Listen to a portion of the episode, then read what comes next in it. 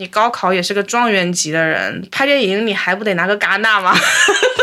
真的我跟你说，这节目如果播了，你被骂了，真的不赖我，你知道吧？我开了麦之后，你是变成了另外一个人格，是怎么样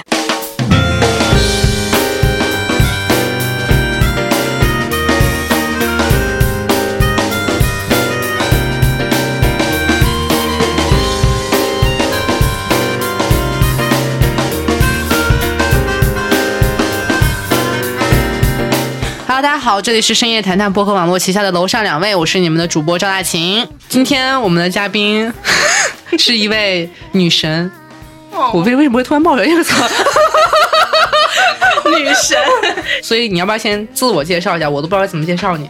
好，大家好，我是唐老妖女士，呃，然后我现在是一个还在读的电影导演，你为什么叫自己唐老妖呢？是哪个妖？就是腰不太好的那个腰，真的吗？你真的叫这个是因为这个吗？就是觉得自己年纪大了，然后 腰不是很好，因为微博一年可以改一次名字吧，所以我就非常随便的给自己改了这个名字。你经历了什么？我操，好像伊丽静啊！你的父母知道吗？你父母知道吗？嗯，这五六年可能经历了很多事情吧，职业的转变呢、嗯就可能从呃，我以前五六年前的这个时候，我刚刚发行我的第一张唱片，so far 也是最后一张唱片。对，发完唱片，然后就拍了很多的 MV，就当时。给自己每一首歌都想了一些故事，拍 MV，然后就一发不可收拾的申请了电影学院。嗯，嗯，对，这两个好像没接着，没接着，就是因为拍 MV，所以觉得拍摄很好玩。我觉得可能因为我有一种对讲故事一直都有一种执着吧。嗯，就比如说我这个说法很官方，很不满意不是不是，我就可能有很多故事，我觉得是很值得跟别人分享的。对，这就是这就是人话。哦，是吧？，对我人话是，我觉得我有故事想跟别人说，不是人话是，我觉得我对讲故事有一种执着。但是你会很喜欢，就你很 enjoy 别人听到那个故事的反应。对啊，这个是很人话的用词啊。就比如说，其实我最早一次开始想写歌，是因为应该是大学一年级的时候吧。嗯，我当时就撞到我的室友和她男朋友在我的床上啪啪，然后然后我当时就写了一首歌叫做《Why on My Bed》，就是为什么在我床上。就当时有一段副歌，然后没有把整首歌都发展起来，也不知道自己有真的音乐才华，就觉得是一种呃即兴逼逼的能力。嗯对，是一种即兴逼逼的能力。可能是到了我大学毕业的时候，因为当时我我大学毕业的时候，我拿了四份工作的 offer，就、嗯就感觉自己躺平了，人生都很稳定。刚才呢，我们在录音之前，有些人呢就说我不想被别人定义为躺平人生赢家，我真的很讨厌“躺平”这个词儿，是某些人的原话，自己就开始 Q 啊。不是，但当时就二十二岁的那个人，就是会觉得，哎呀，天呐，我我可牛逼了我有四个 offer，对吧？全部都是比如说什么奢侈品的那种管理培训生啊，嗯或者说是房地产的那种管培啊，或者某些咨询公司那样子。就、嗯其实你看这么多个 offer 你都拿到了，但你你知不知道你人生要什么？你并不知道。真的就是当时只是觉得说有一份合同要签，然后要给你嗯钱，哇，你好高兴、啊！就是享受那种拿到 offer 被别人认可就结束了那种。享受那种人生赢家标签，就觉得自己应该就是一直都这么优秀下去这样。嗯然后是有一天，我的一个学弟吧，他在我们的另外一个宿舍那儿，他可能想写歌，但他写不出来，他会弹吉他。我当时就非常即兴的 rap 了一首歌。哦，他其实当时在聊天吧，他就。抱怨自己啊，明明搞音乐，为什么还是处男啊之类的这种话，然后我就非常即兴的 rap 了一首歌，就是告诉他为什么他搞音乐他还是处男。是因为他是个 gay 吗？不是，我有说对到了那首歌，不是那首歌，但是后来我们发展了一下，就变成了另外一首歌。嗯，对，我就记得我们当时录了个视频，第二天那个视频可能在当时还存在的那个人人网上，就在我们学校的范围内火了。嗯，然后我就经常的开始写一些乱七八糟的歌。也莫名其妙的，可能就被一些唱片公司给注意到了，嗯所以其实我，我大学毕业之后丢了两份工作，嗯，我是那几份 offer 之中的。对对，我当时其实人也不清醒，不知道你签合约意味着什么。嗯对，然后我当时就两个 offer 都签了，我我选了其中两个工资比较就工资高一些的，我就签了那些 offer。你同时签了两个，对，但他们的入职日期不一样，我可以选择就是第一个我不喜欢，那么我就离开就到后续再就这样。对对对对，因为我确实当时不知道自己的人生应该怎么样。嗯，结果我本来要去入职的第一天，我就没有去入职。嗯，因为当时有一家非常大的唱片公司要跟我谈合约。嗯，同一天。所以我就发了一封邮件告诉他我不来了，然后两家又同时都拒了，不是，就是另外一还留了一个，我我我留了另外一家，对，我就当时是一个就香港有个地产集团，嗯，然后当时要签的那个公司就是叫，嗯，对，很高兴，幸亏没签，这两家公司在香港就在马路对面。嗯，就都在红磡，然后公司就是隔着马路，嗯，这样子，我就去弹唱片，嗯，当时弹的，我不知道，我觉得别人当时就给我画个饼，我也就谁给我画饼，可能到现在我都还是很容易就进入别人的，所以当时条件也不是特别好。我都不记得是什么条件了。当时可能他们会跟我说，我希望你变成中国的 Katy Perry 或者中国的 Adele 那个样子。对，当时那个老老板给我画的饼。但是你当时有认真看你们那个文字合同吗？当时还没有签合同，就是在谈啊。嗯，当时只是在谈，然后见各个老板，见各个经纪人，经不同的经济部的人。嗯，那个是第一次，然后就觉得，哎，为什么谈完了之后没有继续？但我当时也有继续的写歌。嗯。是到第二份工作我去做了，我当时是在一个很大的奢侈品集团里面的一个子公司做管培。当时我们做的那个叫什么 merchandising，那个应该怎么讲？买手。嗯，就我以前一直以为时尚买手应该是那种很酷炫的，对吧？对，全世界到处跑，买了给大家。对对，结果不是，所有的东西都是 Excel 上面，就所有东西都 Excel 上面啊。我们现在要。调两个 Cartier 的表去夏威夷的那个分店，或者说，但是你也应该会去满世界飞去看秀或者什么之类的，轮不到我们。就你只是坐在办公室去处理去去处理，就比如说我们现在要往巴厘岛调两块表，这个样子，就天天和库存打交道就结束了那种。对对对，然后就觉得这不是我喜欢的东西吧。当时也觉得和那个周边的环境格格不入，因为他们可能会要求你要头发不能散下来啊，一定要头发扎起来，每天要化妆，化妆要就我有时候素颜去公司都可能会被我的老板屌这个样子。可能比如说你迟到。一两分钟，然后就可以足够他们开十五分钟的会来骂你，就是这么严格吗？对我当时进的就是一家非常传统的那种公司，我一直以为时尚公司可能会相对轻松随意一点，嗯，并没有。然后后来我记得应该是北京那边，就这家唱片公司北京的总部，他要找我谈合约了，然后。我得飞去北京，但是其实我没有假期，嗯，但是我去了，我还是去了。那次就确实是唱片合约没有谈拢，嗯，但他们就一直吊着你，没有告诉你说我们不签你，嗯。回来之后我也就直接被炒了，就这样。废话，你自己直接去北京，就是说的好像很不合理呢。我回来以后就被炒炒了。对对，没有没有，但是当时还是很坚定的认为自己可以做音乐吧，嗯。对你当时觉得自己坚定的觉得自己可以做两份工，简直是。我当时还很坚定的觉得自己可以当明星，现在不觉得吗？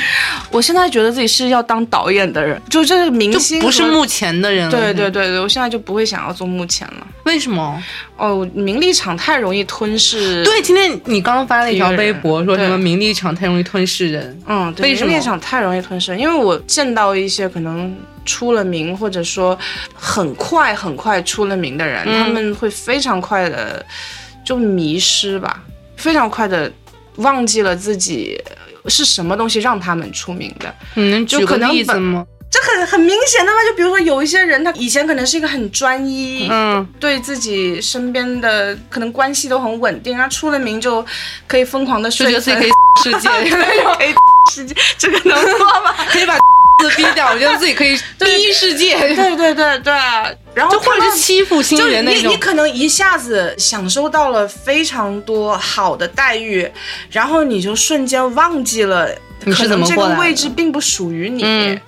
我不是说你不值得得到这一切好的东西，只是当你在这些很好的待遇当中迷失了，然后你没有办法再去认真的做你自己的本职工作的时候，嗯，就好像有些导演，他可能在刚开始的时候，嗯，还在挣扎的时候，他的片子是最好的。当他一切都变得很安逸、很好的时候，真的被一个名导演拍什么大家都会捧你的这种，他可能就失去了原来创作的那种敏锐度吧。所以我就觉得名利场很容易吞噬人。然后我也认识那种就可能曾经非常敏锐的人，嗯。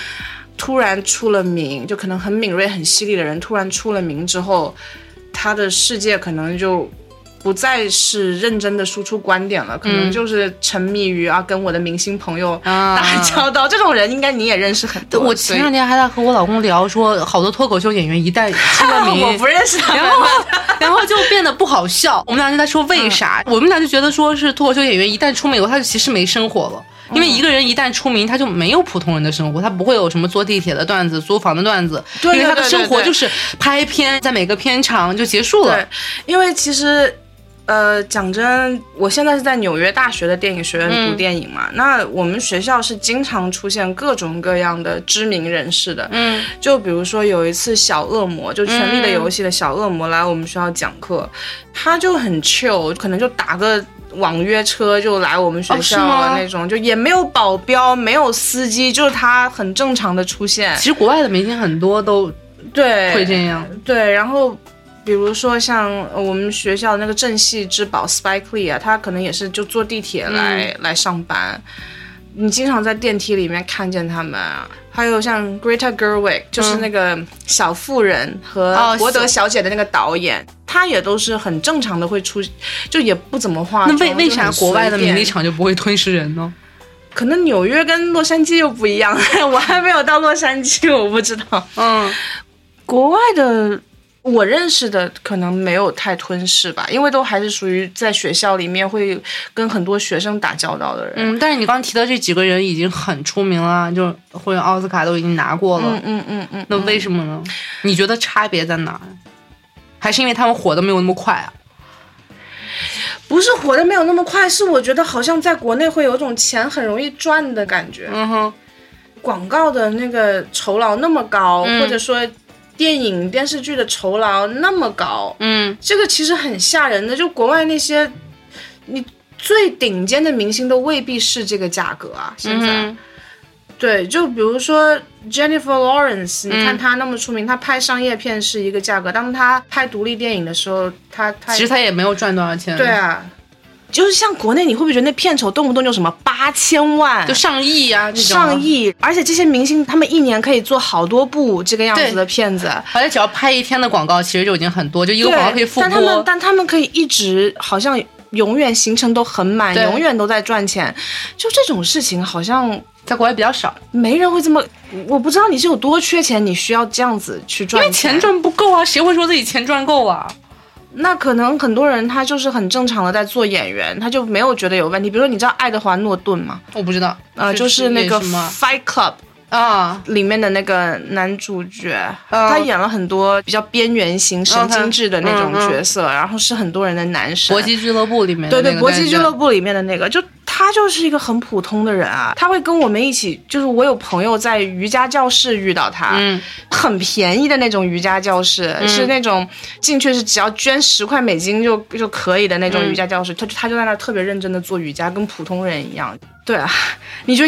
可能 跟我们大家一起去很普通的瑜伽教室嘛？但是我我之前有听，就是 Lululemon 的店员说，他们之前在开店，然后可能快关门店，就看到一个人带着全副武装进来。他们说：“不好意思，我们要关店。”然后他说：“对不起，我是姚晨，我能不能让我偷偷的买个东西？”然后就去 Lululemon 买了个店，然后就赶紧走。其实也还是有的吧，就只是可能比较少一点。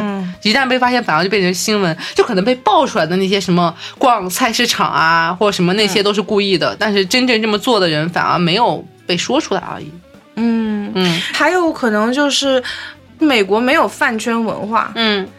或者比较少，可能在像 Justin Bieber 刚刚出道的时候，可能会有一点点那种，就是，但是他们的 CP 粉也很可怕。你想一下，那个 Selina 今天被骂成什么样？哎，是海迪被骂还是 Selina 被他骂？反正就被骂的很惨，跟中国不能比。我觉得那个骂出来的肯定跟微博上的那种骂不能比。对。好的，现在往往回倒一倒。请问您的家乡是哪里呢？哦，我是福建人啊。那你说话一点福建口音都没有？对啊，我我说话一点福建口音都没有。福建人不是口音很重的吗？嗯，我小时候好像呃有一点点不能在公共场合说方言的那种意思。为什么？是家里人要求？不是家里人要求，好像是那种市民行为规范之类的那种。是吗？是你们那个地？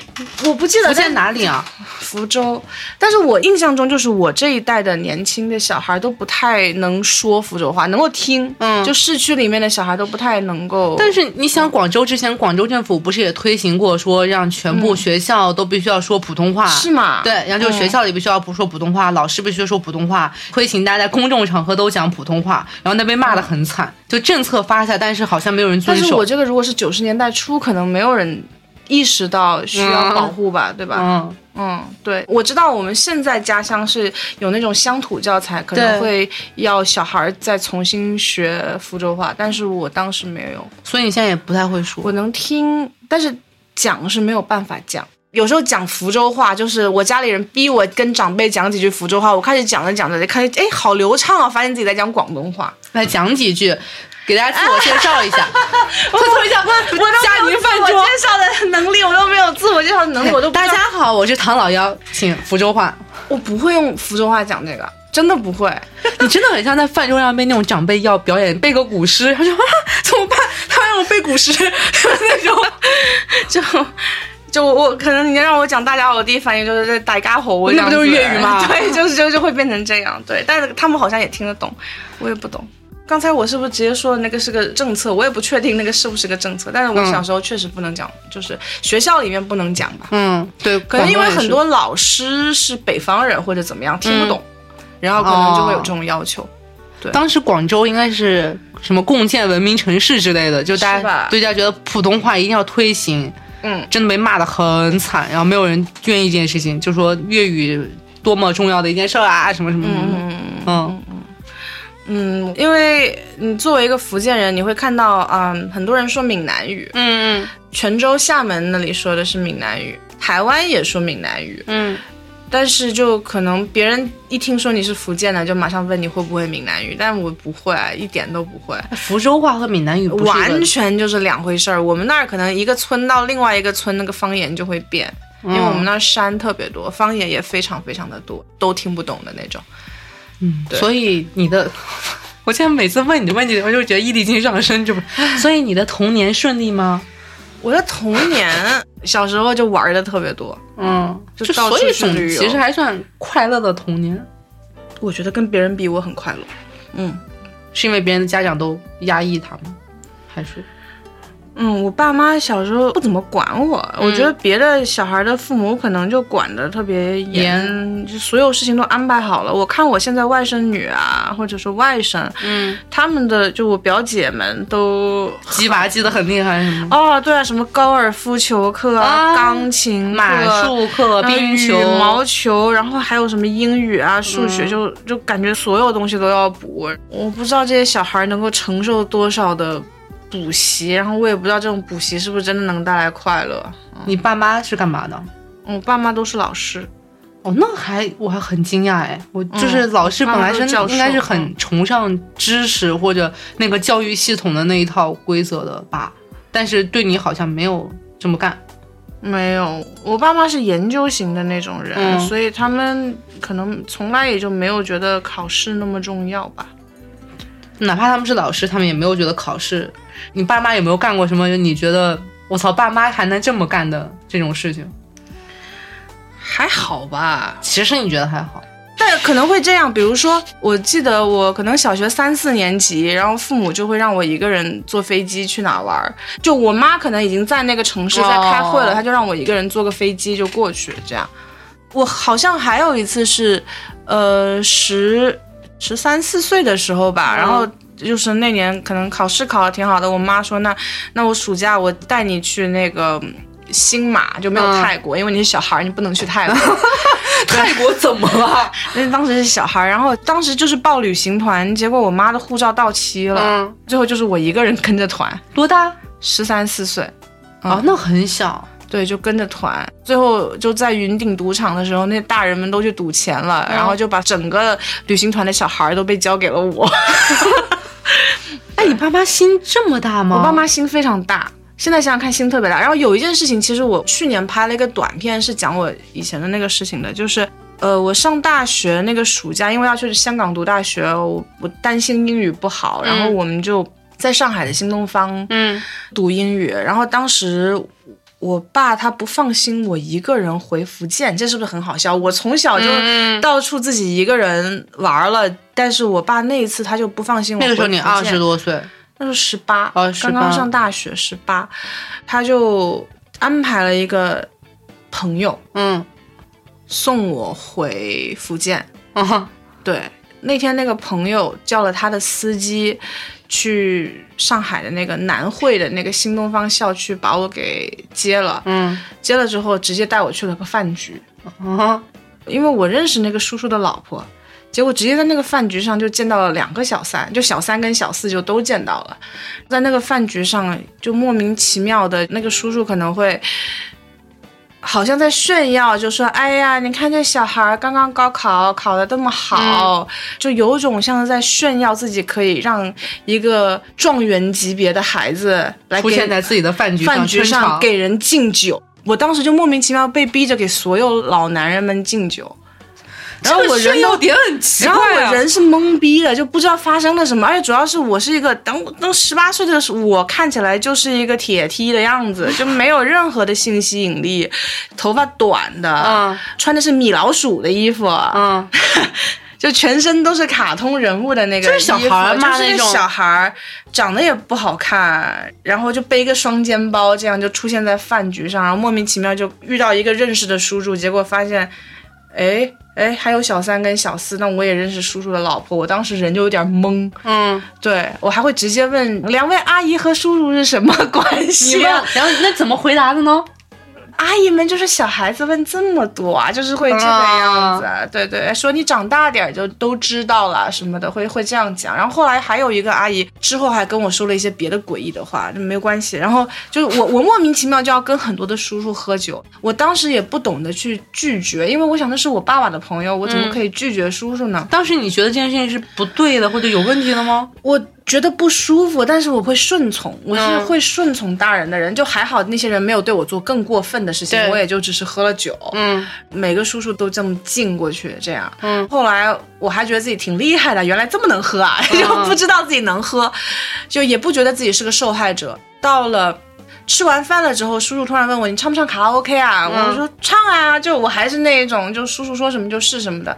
结果就直接把我带去夜总会，然后那夜总会就一堆女性工作者，就是可能三排就进了房间，然让他们选的那种，让他们选，然后我就印印象特别深，就有个叔叔在那儿问说，哎，上次那个丽丽在不在？然后那个老鸨就在那儿说哪个丽丽啊？那叔叔说四川的丽丽，他说，哎呀，四川丽丽就生病了，你觉得贵州的丽丽怎么样？然后那贵州丽丽跟我年纪差不多大。也是可能就是二十岁吧，那个女孩，只不过化了浓妆，你你然后当时这小就个情况就很尴尬，因为他们不说唱卡拉 OK 吗？我就认真的在那点周杰伦，那他们在点小姐，就就是 太好笑了。对啊，我那个叔叔他就带他的两个小三就出去了。哦当时就很诡异，就一堆叔叔们跟着小姐走了，然后还有那么一两个叔叔留在包间里面，他们可能在谈事情。然后我就记得有一个叔叔一直在讲自己亏了三千万，我估计是嗯亏了三千万，所以他没有那个心情。嗯我就一个人特别寂寞的在唱周杰伦。对对对，特别诡异。然后后来晚上那个叔叔们完事儿了，就他把两个小三都带回家了。嗯，我是和其中一个小三一一起睡。一起睡的，那感觉特别的诡异。他老婆也不在家那次就，他老婆在老家，嗯我就觉得事儿特诡异。回家了之后，我不敢讲这个事情，嗯我不知道为什么我不敢跟我父母讲这件事情。嗯因为我父母也跟叔叔的太太也很熟，就是我都不知道我父母到底知不知道这样子的事情，我我到底应该怎么讲，我也讲不出口，然后还跟我爸说我去了夜总会，这个是谁的错？为什么我会答应去夜总会呢？就有时候还会有点责怪自己。我大概过了两个礼拜，我去跟我父亲讲这个事情。你知道吗？这个可能会让我觉得有一点失望，就他没有去找那个人算账，他觉得这件事就过了，他就觉得这事儿就过了，他就让我就就就就别提了，就过了，就这样。因为是亲戚嘛，不是亲戚，是朋友，嗯，是朋友。你讲你怎么会把你的朋友的小孩带去这样子的一个场合？对，他当时是相信你这么说的，但是就结束了。嗯，反正我是我后来也没有再见过这个叔叔，我也没有见过这个叔叔的太太。是去年我要拍一个片子吧，然后我就觉得那我不如，因为这个事情其实困扰我很多年，在我脑子里面，虽然我没有受到什么没有受到伤害，但是你会感觉好像你不需要被性侵，才会受到你不需要被伤害。动手动脚，这个事情就足够搅坏你的脑子。嗯，就足够伤害你了，就足够在性别的那个，嗯。就你已经能够感觉到一种性别力量上面的那种不平等了，啊，这是一期女权节目，就莫名其妙就变成女权节目了。对，很好。你自己觉得你女权吗？我本来不觉得自己女权的，嗯，但是网上野爹多了，就当你想要正常说话的时候，你觉得你必须先敲打一下这些人，然后你才能正常的说话，然后就觉得自己女权了。嗯，但是你不会宣称说我就是一个女权主义者。我现在会啊，我一现在会定会，我一定会。女性始终还是弱势的，嗯哇，突然就是整个人精神起来了，朋友，整个人现在特别有力量。哎，我觉得你抑郁症好了，你知道吗？就是你 你刚才的那种恍惚、失落和低落，在这些时候就已经没有了。嗯，谢谢。那看来我要多打拳。哎，可能是要多打拳，对，应该是这样。对，因为我会觉得，你当你说出一些其实你很介意或者愤怒的时候，你力量感会不一样。嗯，那可能有时候我在隐藏我的愤怒。哎，谢谢你，这个是一个很好的治愈。就比如说我自己在国内拍片的时候，有时候会，即便我是导演，我也会有一些话觉得我是不是不应该说，或者不应该那么直接，因为毕竟片场有二三十个人，嗯我是不是不可以最好不要这样？嗯但是我觉得，其实最终回到的那个点，是我可能还没有找到最适合的团队，或者说，这个片场还不是一个让我感觉到安全、可以做自己的环境。嗯就对于女导演来说，这这个事情都会很困难，也会很艰难。因为我之前和一个心理咨询师聊天，他当时还说，就是如果你所有的情绪不出去，它就会在你的身体里面留下来。嗯说的实在一点的话，可能是一个瘤或者什么东西；虚的话，可能是比如说你的体态、动作、驼背、哦或者我胖了缩缩手之类的。然后他就说，其实你根本不知道这些情绪会留在你身体里留在哪，所以你一定要讲出来，讲出来就很好。我有很多愤怒，就其实这半年可能在国内拍片子，就有很多很多很多的愤怒，就还、我能做的事情就是放在下一个剧本里面把它拍出来。但是那是因为你有想做的事情，所以你才要保护它。对，嗯，要不然就无所谓了。对，而且我觉得你其实，在微博上收敛了很多。之前我是会看你发那种很长的文字，然后不管是什么，然后你就会说完，说完你就爱怎么着怎么着嘛。然后到后面以后就开始发一些猫猫狗狗，然后就无所谓的东西。呃，猫还是很有所谓的。猫是人类的好朋友，猫还是很有所谓的。我现在在微博上就可能会比以前更收敛，主要还是在保护自己的创作，嗯，对，然后也要慢慢的寻找更适合自己的团队，明白。这样对。但是蛮好的，今天跟你聊聊天，我又觉得自己收获了一些力量。就有时候我会觉得自己，呃，有做砸了或者说做不好的地方，但是我可能就告诉自己，这只是你人生中的一个项目。对，你人生中会有很多很多项目，你可能还会拿奥斯卡。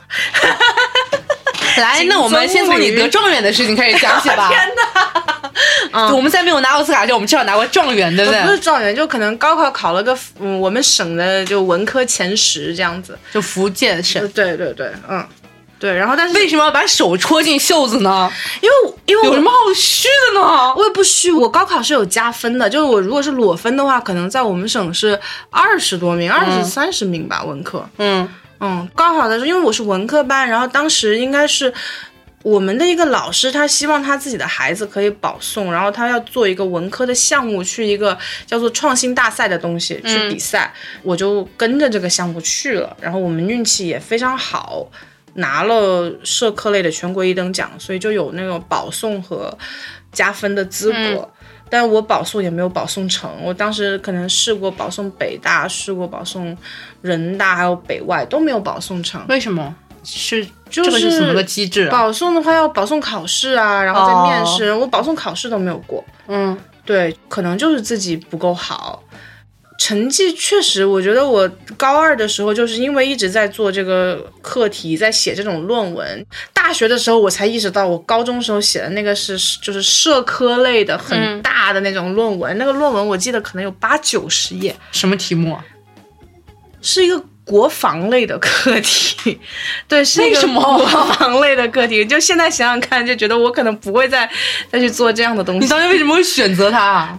老师有个课题指导老师，然后是他跟他的孩子决定的吧。然后我当时就只是在那儿一起贡献了。就他们开始了这个课题之后，他们让我做什么我就做什么，去这儿考察，去这儿拍照，然后所有东西都拍下来，写我们的考察日志。你突然在某一个阶段就真的是被大人支配的人生，你就是大人让你干嘛你就干嘛，就就也很对，现在有时候还会啊，我我我爸妈叫我干嘛，我可能也是要干嘛，但是我会有这个注意力，哦，就你们现在要支配我，我得躲开，就 想控制我是吗？没门儿，就是会有这种感觉。你青春期没有叛逆过吗？没有，我觉得我叛逆就是去去去读电影和做音乐，做音乐跟读电影就是我的叛逆。大学毕业之后我才开始叛逆。所以你大学去的是港中文，对，港中文读什么？会计，这个就是被父母支配的人生。那为什么选港中文呢？因为当时他们给了我五十万港币的奖学金，就我可以去北大，我也可以去清华。就我高考成绩出来的时候，这两个学校就都给我打电话了。嗯，那个是我爸人生中的高光时刻，他从来没有想象到自己可以跟清华和北大的老师讨价还价。对，然后他们也会给你奖学金吗？北大跟清华就不会给钱了。我当时完全就是因为我知道港中文给钱了，我就去了。但港中文给钱五十万的话，是就刚好能学费 cover 学学费生活和生活费，对我到了学校之后就发现更好的就是你的 GPA，嗯你，成绩到一个分数的话，那你可能暑假的一些旅行啊，就比如去欧洲啊，学校会免费让你去吗？学校会 cover 很大一部分的费用。所以我大学的时候就是一直在玩我真的是学习不好，毁了我的人生我。就读书考试不是为了想当会计，是我成绩好了，那学校就会让我出去玩儿，所以你大学成绩也很好。还可以，就不差。嗯你现在还记得你会计的那些东西吗？当然不记得了呀。你也没考什么会计的证之类的。没有，但是其实我们学校毕业的时候，可能什么课程，嗯其实是跟那个注册会计师的那个考试是挂钩的，所以你可能过了这门课，就意味着你过了这门考试。嗯你再补几门，你就可以拿到那个证。只是我当时就一心想玩。想做音乐了，对 不起，我没有接上。对我人生好飘忽啊！你要这么讲，有很多试错的过程吧。嗯，对我都很久不去回顾自己的人生了。所以你看，就是倾诉就是治愈自己的一部分。嗯对对对，就没有，因为到现在，我现在也没有变成知名导演。就我爸那种，他就会觉得说，对吧？你高考也是个状元级的人，对吧？你拍电影你还不得拿个戛纳吗？这俩呃，好像 对，就是他们会有这种错误的期望。但是我给他们画饼的时候，我肯定说我以后要拿戛纳。但是拿不拿戛纳对我来说哪有这么重要？就能拍片子就很高兴。你不想拿戛纳吗？当然想，但是这个东西不是你不是为了这个东西去做电影的吧？你还有梦想？那我觉得我拍的那片子，戛纳都未必喜欢呢，但是我喜欢就最重要了嘛，对吧？哎，这就很牛逼了！你自己只要内心圆过来就好了。对对，我自己心里那关过了就好了呀。对，嗯嗯。所以你大学有什么有意思的事儿吗？其实大学时候就是一直在玩儿，就是拿奖学金然后玩儿，没有做什么有意思的事情，然后偶尔唱唱歌，去参加一些唱歌比赛，然后有什么跟女性主义相关的事情吗？没有。我大学的时候没这么女权，你大学的时候对自己是个女的有认知吗？有大学时候很漂亮的，大学时候是那种会去夜店，然后会穿高跟鞋，因为我们学校在山上。但是那个时候的我是从山脚可以就是穿着高跟鞋上山顶，不会有问题。就那个时候穿高跟鞋对我来说就是夜夜流连兰桂坊。偶尔偶尔偶尔，嗯但是就经常穿着高跟鞋出去玩，感觉那个时候穿高跟鞋好像很必备。嗯，对但会露腿露胸的那种。那会当然会，然后每天就是浓妆艳抹的，嗯就是就是夜店咖的一个小女大学生那种感觉。那后来就是因为做音乐改变了你吗？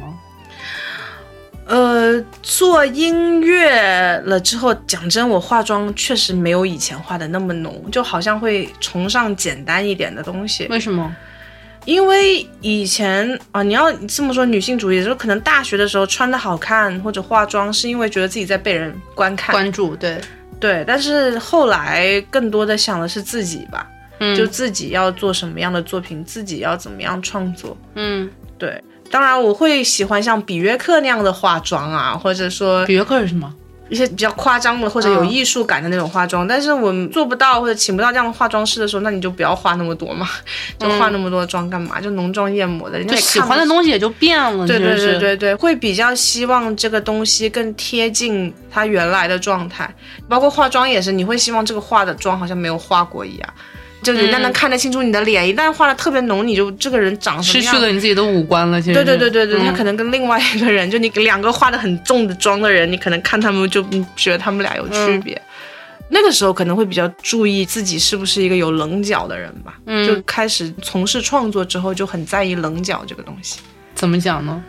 在意辨识度，嗯，嗯，希望自己能够被认出来，和别人不一样，和希望自己和别人不一样。对，那打扮也有变化了。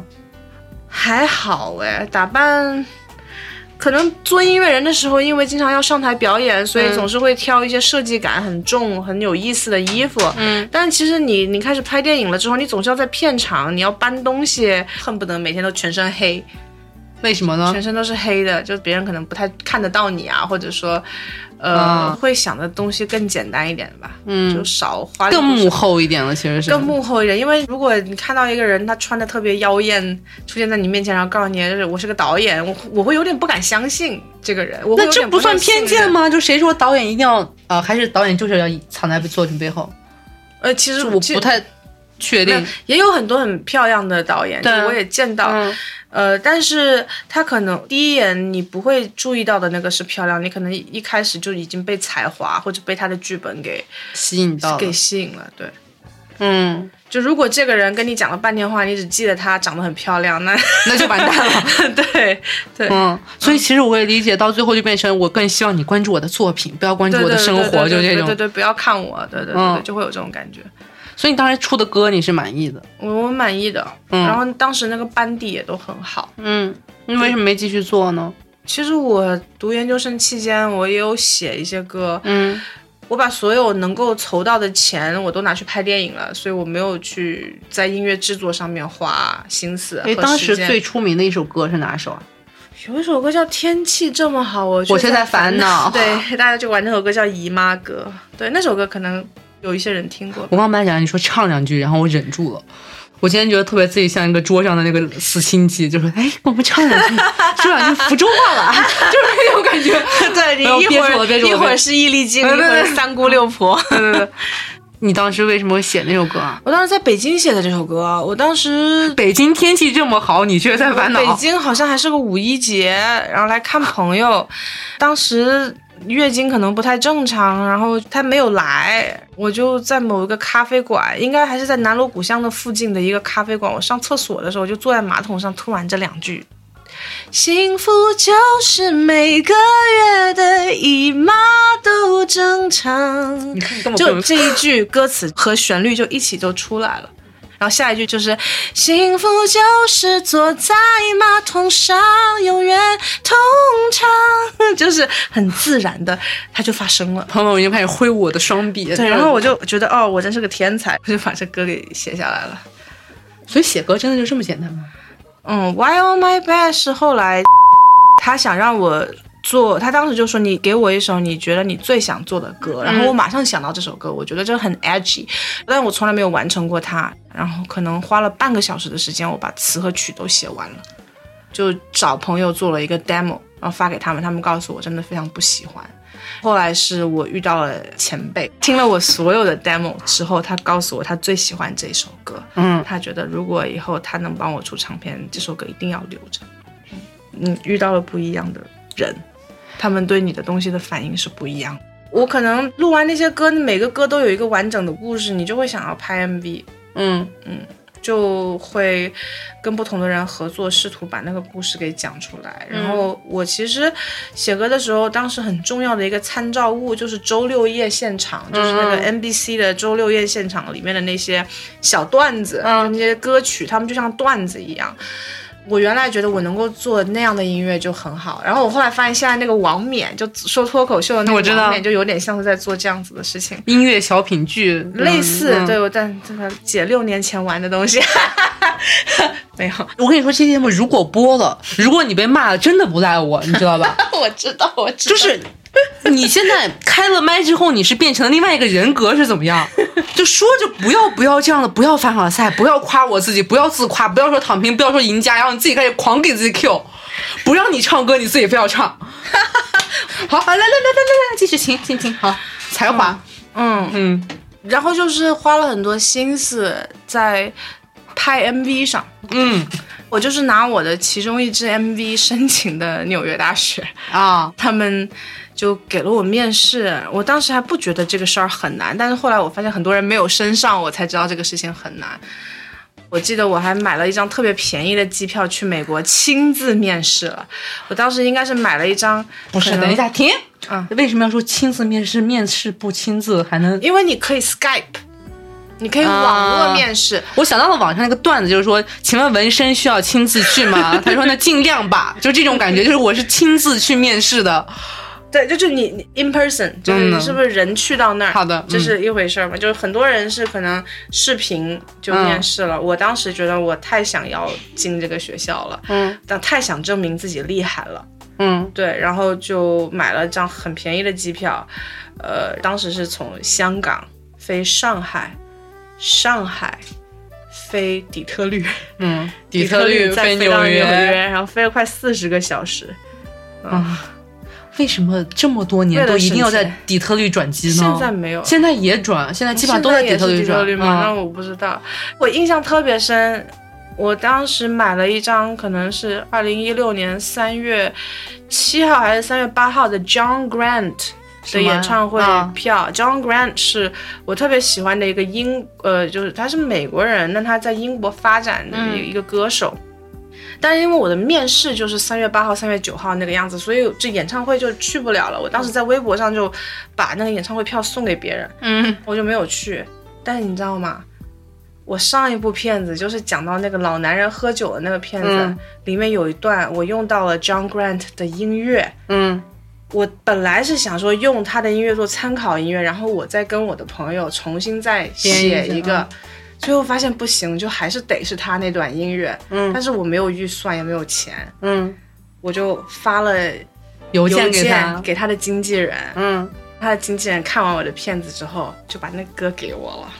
我超开心哦！我记得你好像发过对对对对对对对对对对对对对对对对对哦，对，就是很多年之后，你会跟你自己最想合作的人合作，你也不知道以什么样的方式，然后你也没有想到这个人会居然把他的歌就没有钱的拿去用这样子，所以以后我要是有钱了，我肯定疯狂的给他钱用他的歌。你觉得是你的真诚打动了他，还是才华打动了他？真诚吧，他们可能会觉得挺奇怪，他也不知道自己在中国会有粉丝，然后也不知道有人会拍一部戏会用他的歌，而且主要是我那个电影的男主角跟 John Grant 长得也很像，对，就是会有一种奇妙的喜感在那里，甚至你都不觉得他是因为你的片子拍的有多好，所以才给你的，可能是，但是我不能这么讲吧。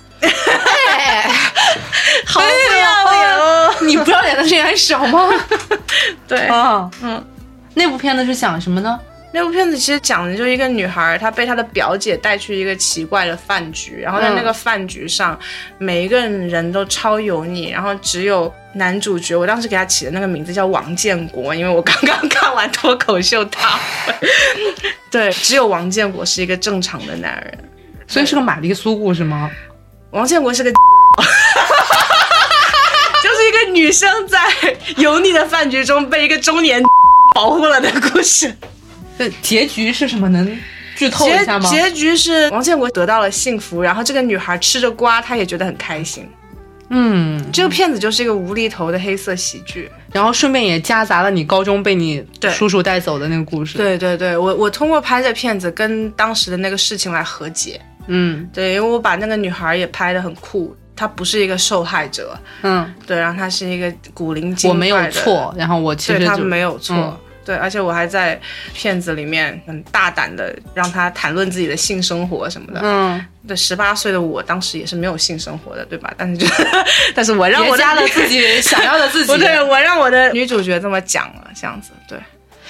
我突然有个问题是，你觉得现在的导演或者什么作家写小说的时候，是不是每个人多多少少会在里面放自己？的，我我你不相信有那种完全脱离于自己生活的作品吧？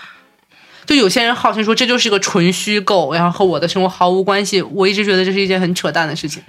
我会在生活中找原型，嗯即便这个故事是比如说在尼泊尔拍的，嗯我也会觉得我创造出来的那些角色里面有很深的我自己的影子，或者我朋友的影子。嗯我包括我做选角的时候，我也会选那个看起来跟我有点像的，或者说就嗯表情上有点像的小孩儿，我会觉得这个是比较可信、比较可能出现在我剧本里面的那个人的长相。这样，你这样特别像那种成功人士，经常会找那种我看到了什么，你就是二十年前的我，不是就不是，因为因为我长得有种迟钝感嘛，就是那种圆乎乎的感觉，所以我在找演员，我也喜欢找圆乎乎的人。对，就是这个行业实在是太苛刻了，我们应该要多给一些圆乎乎的人机会的。就是这是一种困境吧，是一个困境。但是我既然要在这个行业，我继续要做这一行，那我就不可以。我有一个关系很好的姐姐跟我讲说，你你可以要么让自己也变成一个 asshole，让自己也变得很强硬，要么呢就是你以后选择团队的时候，注意你一定要和自己熟悉的，然后并且熟悉你爱你的人，嗯哼，一起合作，这样大家都会保护你，也足够了解你，呃更容易呈现出来你想要的东西。明白。就你可以不用做一个 asshole，你是一个善良的，然后比较温柔的人，那么其实你随着时间的积累，和你一起合作的人一定也都是这个样子的人。嗯哼，当你变成一个，但你得撑到那个时候对你得撑到那个时候，就是要撑。我是觉得我应该去撑，因为让我真的变成一个 asshole，我也不会开心。嗯，你做这个事情，你还是要开心。这个世界上有一些 asshole 导演，但是李安就不是一个 asshole，都是非常真诚，然后非常温柔的人。所以我觉得人家通过这样子的方式可以成功，那么我也可以。我不一定要变成一个 asshole 来树立自己作为一个导演的权威。嗯，在你刚刚说那个时候，我突然想到，因为我之前在律所实习，之前我们老板就说，你看现在的女律师基本上都是非诉律师，就是在改合同或者帮你是什么公司合并啊之类的。因为如果你一旦做一个诉讼律师的话，你就免不了要和男人打交道，嗯，然后去喝酒，然后去处理他们之间的关系怎样的。但这件事情其实女生不擅长。当时是因为这件事情，我本来是一个挺能喝酒的人，但是没有那么能喝。然后就是有让自己变得更能喝一点，哦，我会故意不喝酒，嗯我只跟朋友喝酒，然后一旦是工作的场合，我就不喝了。嗯。然后那，我当时的处理方法就是我让自己变得更能喝。如果你让我喝，我就喝。我为了让我要做的事情顺利进行下去，但是我自自己知道我不会醉。就我可能没有那么强硬的想要挑战那个规则，大家都喝酒，那我 OK 我也喝，那我只能提升自己的能力，让自己能够更加好的出现在这里。其实这算是我当时的处理方法。嗯，嗯还有一种就是我让我自己去尽量做的一个事情，就不跟资本打交道。嗯，你一旦跟资本打交道，你就很有可能需要去，做你不愿意做的事情。对对对。但是如果你能够把拍片控制在一个小的成本范围里面，然后你好好的把这个电影拍完，那也就可以了。我就觉得像他们这种十万美元可以拍好一个好的片子，那我也可以。就、嗯想要的不要那么多，对，就想。想要的不要那么多，物欲稍微降低一点。我从小也不缺任何东西，嗯我也看到过那些很 很有钱的人嗯的样子，我也不想过那样的生活。对我对我现在的这个状况我是满意的。但是我还是觉得，让小朋友应该看一看他们的样子。就是我身边有很多嗯。可能会变坏的小朋友，我觉得他们是根本没有见过有钱人是怎么样的，我就想象，啊。然后觉得他们一定很快乐，一定很幸福，哦他们的所有都能用钱来解决，因为他们没见过，所以他们嗯才会更向往这样的生活。对对对，就网红多好啊，有钱人多好啊，嗯就这种。你可能就是我见过，我才知道，也不过如此，或者他们也过的是普通人的生活，这种。嗯对，嗯我就很喜欢我们学校那些教授啊嗯的那个状态，就是大家都是有很重量级的奖项，有很棒的作品嗯在身边，但他们依然正常上班呐、喝咖啡、嗯坐地铁，大家都很尊重他们。这个我想要的也就差不多那样吧。嗯，这其实也没有那么多。对对对嗯对，你你你要有一个大家尊重的，觉得你不错的那种业务能力吧。就在行业里面，大家肯定会有不喜欢你的人，嗯但是会得到认可，你会找到你的观众，这个就在我看来很好了。那你怎么看那种就利用自己女性身份得到更多东西的人呢？什么人呢？就比如说出卖自己的身体，一个很极端的例子，然后去换上位之类的，你应该也见过吧他们的？选择吧，你觉得就是选择而已。这个是他们的选择。嗯嗯，我不会鄙视啊，我不会鄙视，我自己身边没有这样的人。嗯要是有，我应该也不会鄙视他们吧。他他自己做了这个选择，他能够承担后来的结果就可以了。嗯，这个选择也很难。对啊，这个事情应该挺难的。我还没有想象有人会让我出卖我的身体做任何事情。嗯，就不会吧？嗯他要是有，我不知道有谁是这样的。就是你说女力主义者吗？嗯，来给大家解释一下什么叫女力主义者。就那个什么哎哎呀哇哇啊呀哇哇。那种啊那种是吗？啊，那个坏，我觉得那个是坏，嗯嗯好像是在反制的一种嗯就是我刚才其实是想说，我有的时候觉得女生其实是非常有优势的，甚至我会觉得说，因为现在很多男生站在很高的位置上，然后呢，其实你作为另外一个性别，你更有可能出现。你作为一个女的去跟他们要你想要的东西的时候，其实更容易要到，你知道吗？就是真的吗？对，就是我我我会有这种感觉，所以有的时候我很摇摆我自己是不是女权的时候，就是因为我是深切感受到自己作为一个女的，其实是有很多奇怪的优势和福利的。这种情况我没有遇到过，我遇到的情况可能是，比如说有一些电影的资助嗯。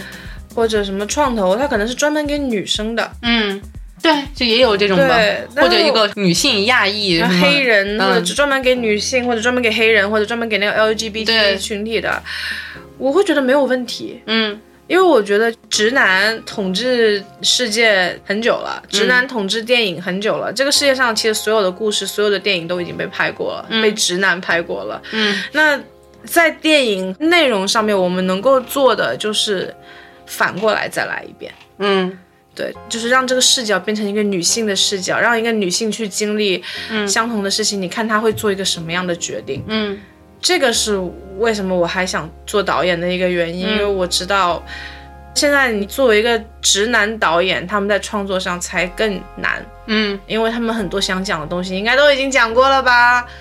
他想要有新意，真的就很难，但对于我们来说就很容易。嗯，你觉得男生的视角和女生的视角最不一样的在哪？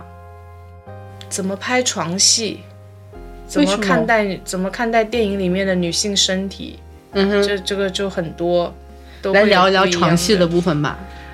我印象特别深，以前我们学校有一个来代课的老师，他逼着我们看了他所有的电影，嗯所有学生时代的短片，包括他的毕业作品。然后他的毕业作品里面，可能讲的就是他认为是白人强奸了黑人，嗯整个故事都是在讲这个东西，应该是有很多的隐喻。嗯但是他选择了一个红脖子那个样子的白人男演员、和一个身材极其火辣的黑人女演员，嗯哼所以在那个床戏的时候。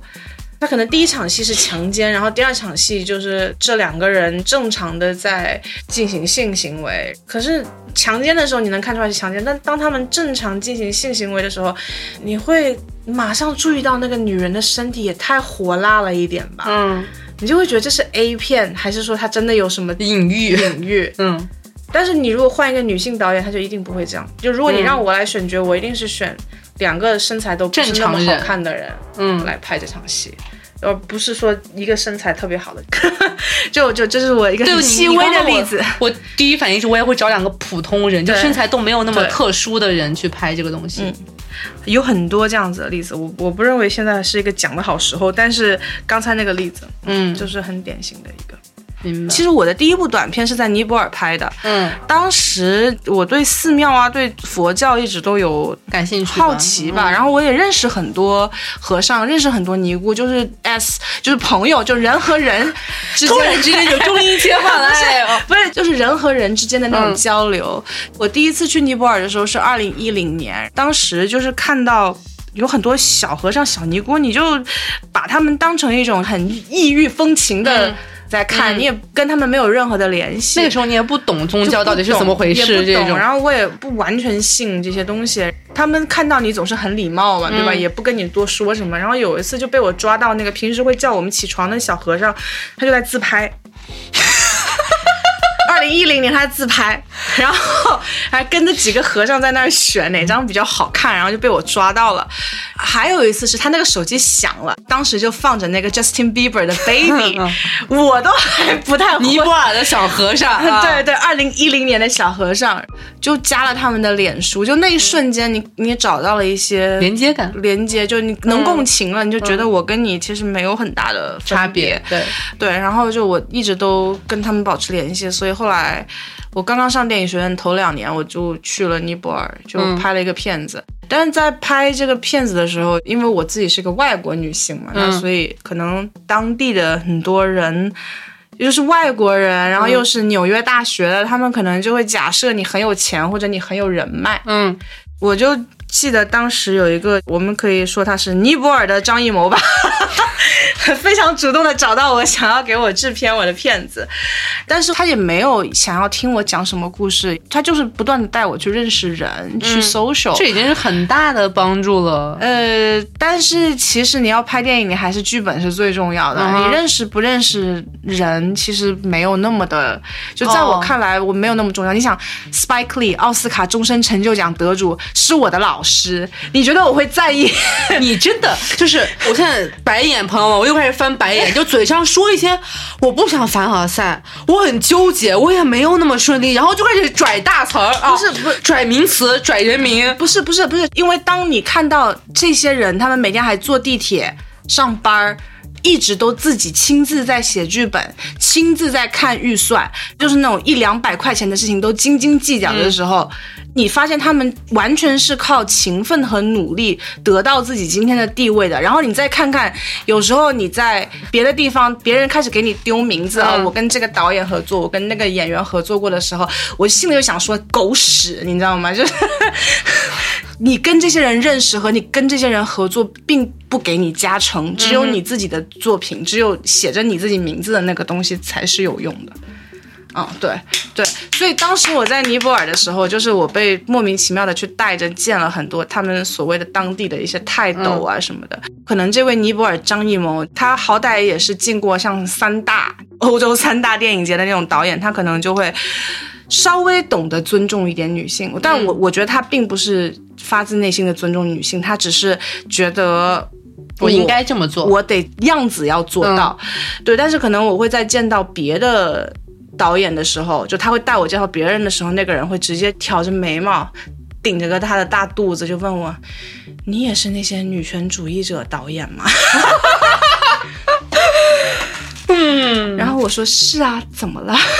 我当时就因为我觉得 feminist 当语境不一样的时候，意义不一样意义不一样。你在国内你讲女权主义者这个词好像特别的严肃，特别重，嗯但是当你用英文语境说 feminist，我觉得就正常素食主义者或者就在一个正常的发达国家的语境、文明社会里面，你在欧洲或者在美国，就是如果你不是一个 feminist，你有问题的，你不不、没有不支持平权的话，你是个有问题的人。你不觉得这是政治正确吗？我不知道呀，我觉得我们就被男性打压这么多年，我稍微矫枉过正一点又怎么了？嗯，这个我倒是持保留意见。是吗？嗯这个我知道 OK，这个我们 agree to disagree。啊对，对，然后在尼泊尔的时候就会遇到像这个样子的问题。嗯然后我印象特别深，就是有一天可能是有一个和尚导演，嗯，那和尚导演就莫名其妙带我去喝酒，你看这是不是很诡异？一个和尚哎说到这个，我。突然想到，就前段时间在雍和宫地铁等车的时候，然后隔壁有一个老头，也是个和尚，穿着全身的，好像他跟鞠躬，然后什么，应该是刚从寺庙里面出来，没人等着上香火，整个人还在鞠躬，特别有礼有节，然后突然之间掏出了一部新款的 iPhone，没有带壳，所以看得出来是十二 Pro，然后扫了一辆共享单车，然后上面骑共享单车，然后当他跨上共享单车的时候，露出了最新款的椰子，然后 我就觉得和也很尚错乱和尚们很有钱的，好像很有钱，但就很很潮，然后手机也不带套，就椰子，就那种也不怕摔，你知道吗？就哎，体现在方方面面。说到和尚这个事情，我就觉得，对，就那个和尚导演，他就莫名其妙带我去喝酒，而且是半夜去了这个尼泊尔张艺谋的家。嗯，他们就一直在喝酒，喝到我觉得不安全了。嗯，我就跟他们说，我今天来姨妈了。嗯，我要回去换姨妈巾巾。如果你不让我回去换姨妈巾，我在这儿睡觉的话，你们家会血流成河的啊！我就这样这样跟他说了，然后最后我成功的回到了自己的住处，这样子。对，我操，要用这种招数才能脱身吗？但是我猜，如果我不是一个外国女人，我如果啊是一个当地的女生，可能我就不知道会发生什么事情。你会觉得外国女生在这种情况下更有保护吗？不是，是当你在那样的一个社会环境里面，你是一个外国女生，他们会不敢对你做什么，因为你背后稍微代表了其他的一些国家，力量。嗯，但是如果是自己本国的女性，可能就他们就觉得是可以蹂躏的。我就这么讲，如果是一个白人女生嗯从美国或者法国来的，嗯，跟我同样的情况在中国，你觉得是我比较容易倒霉，还是那个法国女生容易倒霉那？肯定就是你嘛。，对，一样的思维。我记得我的尼泊尔的那个副导演当时还做了一件事情，我拍摄六天，我有四天不跟他说话，嗯因为我有一场戏，呃，台词是有三句话的，嗯。我做好了所有的调度，结果拍的时候我发现，哎，我们好像少了什么东西。后来发现少了一句台词，我就问那些小孩，我说谁把你台词改掉的？他们说副导演改的，就副导演觉得我的台词很累赘，嗯，他就改，他也没跟你说。没告诉我，他嗯认为这没什么重要的。嗯。对我当时就就发火了，我也当时也不懂得怎么吵别人。嗯。对，副导演是个男生，就现在想想看，我可能依然还是不太懂得怎么去吵别人，就是在现场遇到这种问题的时候，就你看我这么女权，但是其实在面对到这种问题的时候，我好像还是一个，我不知道自己是懦弱还是温柔，或者说仁慈。嗯嗯。对，就有时候我看到那些做了不好的事情或者做到伤害我的事情的人的时候，我心里头可能还是会对他们有一点点的仁慈或者同情。我想的是，哦，这些人可能就因为我也知道别人生活中也有难处，也在经历一些别的很倒霉的事情，嗯嗯，我会突然这么想，然后我就干不出吵别人这种事情。但是我以后会的，对对，我觉得一个女性的成长，可能最终都是在她会变狠。嗯，对，就可能这个事情她知道拒绝，然后知道知道怎么跟别人对抗。对，知道拒绝。所以你现在还不会。我觉得我不会，我只会在一些，就比如说我在微博上写的那些故事，那些都已经是一些非常离谱的状况，然后那些状况其实都跟我没关系，都是我在旁观别人，嗯我在吃瓜，所以我可以写得出来那些东西。但是当一些事情真实的发生在我身上的时候，我那一刻我也是懵逼的，不知道该怎么办的。但是像比如说一些事情侵犯到你了，你也不会，比如说发去微博，就是因为他确确实实是第一，他伤害到你，然后它是个真实的事情，然后你很生气，你也不会这样公开的讲出来。现在可能我还没有不会这么说，嗯我不会这么做，因为目前有时候发生的一些情况，它不仅仅是我一个人情感上或者说工作上面受到伤害这么简单，嗯然后去伤害别人的那个人。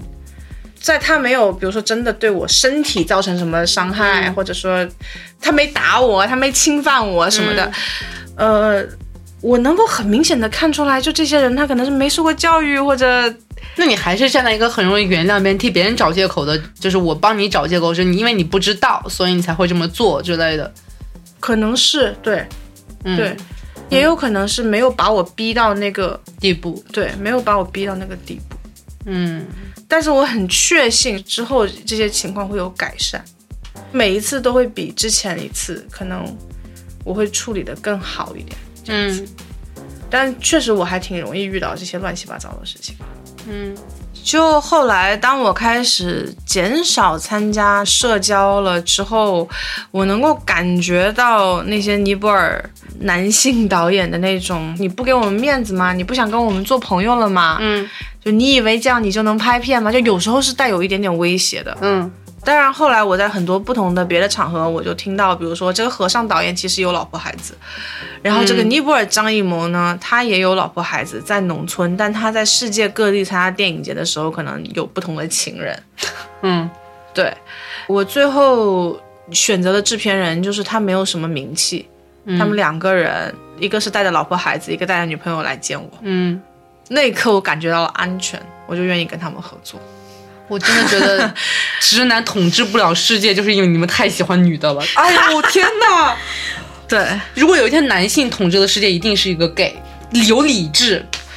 然后我一开始也是，本来是想拍一个和尚的故事，嗯。因为其实可能尼姑的生活对于所有人来说，它会是宗教里面更敏感，然后你更不应该被大家看到的，就是可能那个宗教本身就会想的是我要保护，就我不想让女生的这个生活被看到，他们就应该在深闺里那样子。所以我当时是想，那那我就顺着来，我就去拍和尚的故事好了。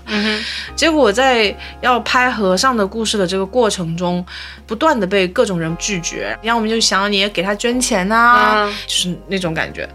他们都是和尚。对，和尚，你就会觉得这些人不值得啊，嗯对，就不值得我去花心思再去跟他们讨论了。但是又觉得说拍尼姑就更难，因为尼姑会更受保护，然后如果真的拍出来，可能也会更有争议。嗯对我也，我当时也不想有什么争议，但是没有办法了。正好尼泊尔有一位尼姑，她是一个，就大家都说她是一个摇滚明星，嗯哼她会唱那种 chanting。就是很像天籁的那种嗯唱法，他也可以唱摇滚，然后他是个尼姑，嗯他有自己的尼姑学校。然后我觉得那个尼姑学校最酷的一点就是里面的尼姑都在学的东西不仅仅是佛法，还学什么建筑啊、法律，就是会送他们去印度读大学，然后嗯让他们学自己想学的东西。有人学工程，嗯然后有人学法律，有人学建筑，有人学医，嗯就都是尼姑们。你会在那里头看到一个很不一样的世界。那个校长，就尼姑学校的校长，跟我年纪一样大，然后他就是要管这七八十个，当时是七八十个小孩儿。嗯他自己就是很想再去读一个佛学的 PhD，他是尼泊尔第一个有硕士学历的尼姑。嗯然后他自己很想读一个 PhD，他就很想研究一下，作为一个女性，你要怎么样反思自己在佛教里面的地位，就是佛教里面的女性地位要如何得到改善啦。嗯，对。其实，在佛教里面，女性地位也是低的。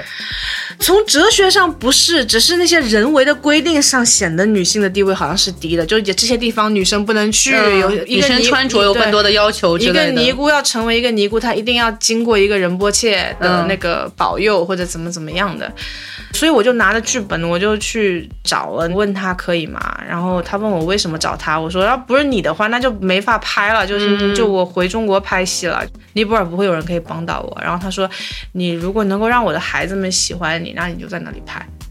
嗯结果我去了那儿，我一开始觉得说，哎，我要拍月经这样子的一个题材，是不是这些小孩儿会很抵触？结果没有，他们就觉得这事儿太酷了。嗯对，因为大家总是觉得尼姑就是那种躲在房子里念书念经，然后就不出门，也完全的没有七情六欲，完全的没有正常人的生活交流什么的，对，他们就觉得这是一个很好的打破偏见的一个机会。很多小尼姑都喜欢 Justin Bieber，所以我 对，所以就 Justin Bieber 也是我那部戏里面很重要的一个元素。嗯。这部戏现在在哪能看到啊？这部戏我我卖给了法国国家电视台，四月二十六号。不过我猜你们这个时候播客都还没有。呃，可以这周，这周不行，下周，下周你也赶不上二十六号。对对对，四月二十六就我在国内有一些小型的展映，嗯，叫什么寻找黑山羊。啊？嗯嗯，让我来问最后一个非常俗套的问题，嗯请问您有什么给年轻女孩子们的人生建议吗？除了自杀之外的事情，别人告诉你不要做的，你就还是要去做。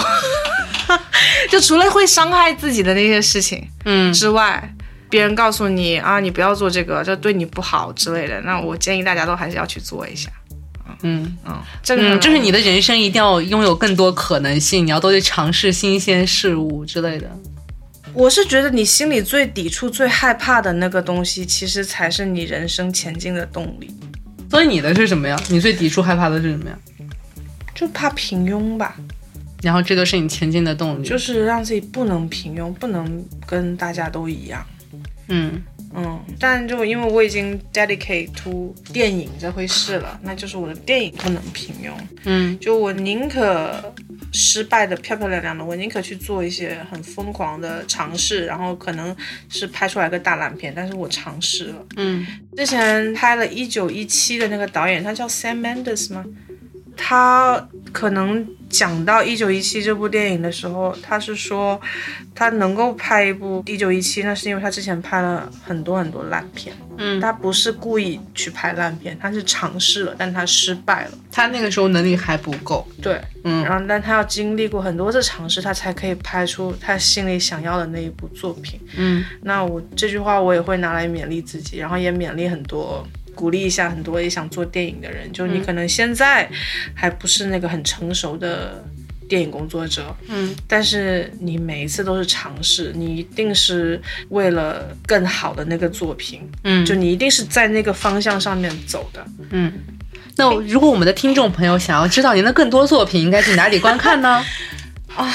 大家可以关注一下我的微博，我叫唐老妖女士。主要是我的电影去一些电影节的时候，我会把链接放上来，这样大家就可以看了。就是每个人都不能免俗，你知道吗？每个人到最后都是是请大家关注我的微博，就每一个人。我没有微信公号，然后我也没有任何别的东西，我总不能跟大家说，哎，大家请大家加我微信，我微信号多少多少多少啊，然后我的那个资源发给大家，那不可能。好，结束，收工。天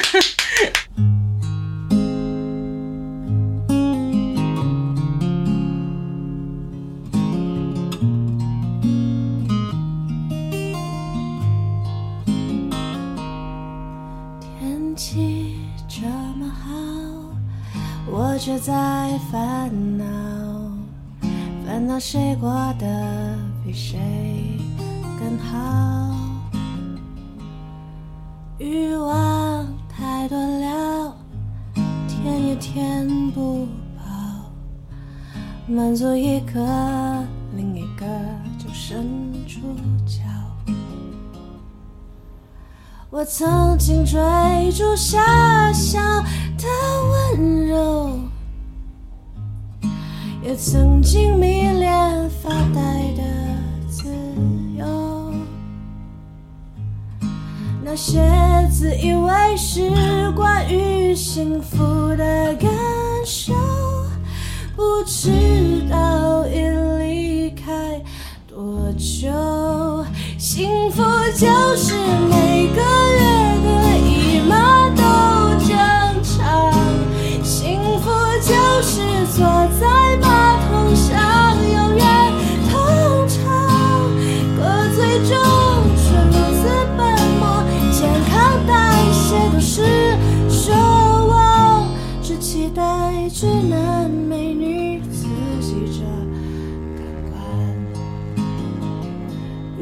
是我忘了要如何表现。